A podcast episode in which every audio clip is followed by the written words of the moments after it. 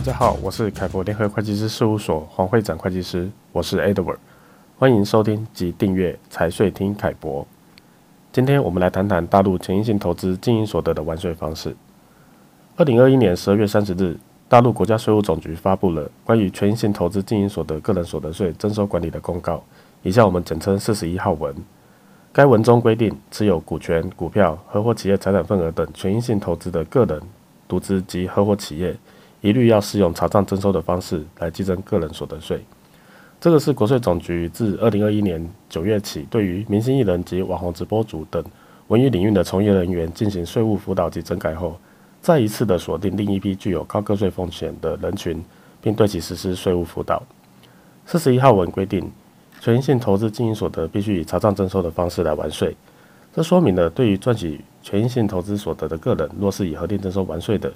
已经是被国税总局定性为过度扩大税收优惠政策的使用范围。那么，什么是核定征收呢？所所谓的核定征收，根据个人所得税法实施条例的规定是：从事生产经营活动未能提供完整准确的纳税资料，不能正确计算应纳税所得额的，可以由税务机关根据核定应纳税所得额或者是应纳税额。从这个规定我们可以知道，若是生产经营规模不大的个体工商户来使用核定征收完税。因为他们本来就缺乏经济资源，没有办法时常的维护财务数据及账册资料的完整。若税务机关根据个别的情况，采用核定应纳税所得或者应纳税的方式，让这些个体工商户来完税的话，除了便于计征，也相应减少了这些个体工商户的负担。那么，为什么独资及合伙企业赚取权益性投资的经营所得，税局要求需要以查账征收的方式来计征个人所得税呢？由于大陆内地企业在规划上市 IPO 的时候，经常会使用到有限合伙企业的这个企业形态来搭建员工持股平台。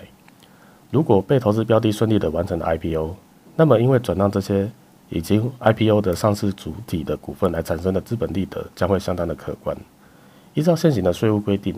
合伙企业因转让投资标的产生的经营所得，需要穿透合伙企业回到个人合伙人的身上来进行经营所得的纳纳纳税申报。而经营所得适用的税率是百分之五到百分之三十五的无级累进税率。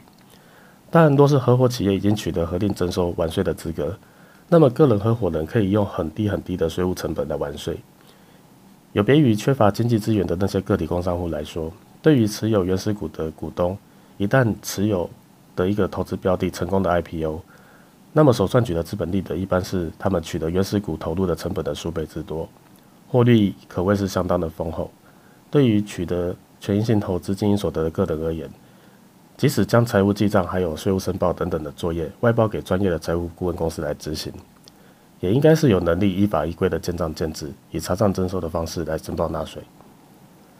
四十一号文仅规范持有权益性投资的独资及合伙企业使用查账征收的方式来完税，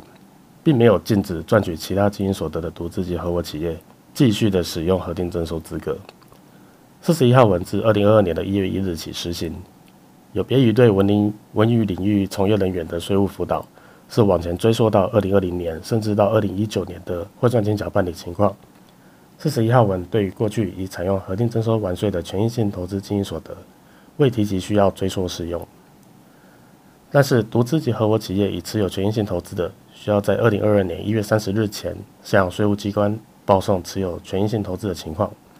没有如实报送权益性投资情况的，将会依据税收征收管理法的相关规定来处理。以上是大陆权益性投资经营所得的完税方式说明。针对此议题，可参阅凯博联合会计师事务所网站上凯博观点的相关文章。如有任何问题，也欢迎直接洽询凯博联合会计师事务所。谢谢大家今日的收听。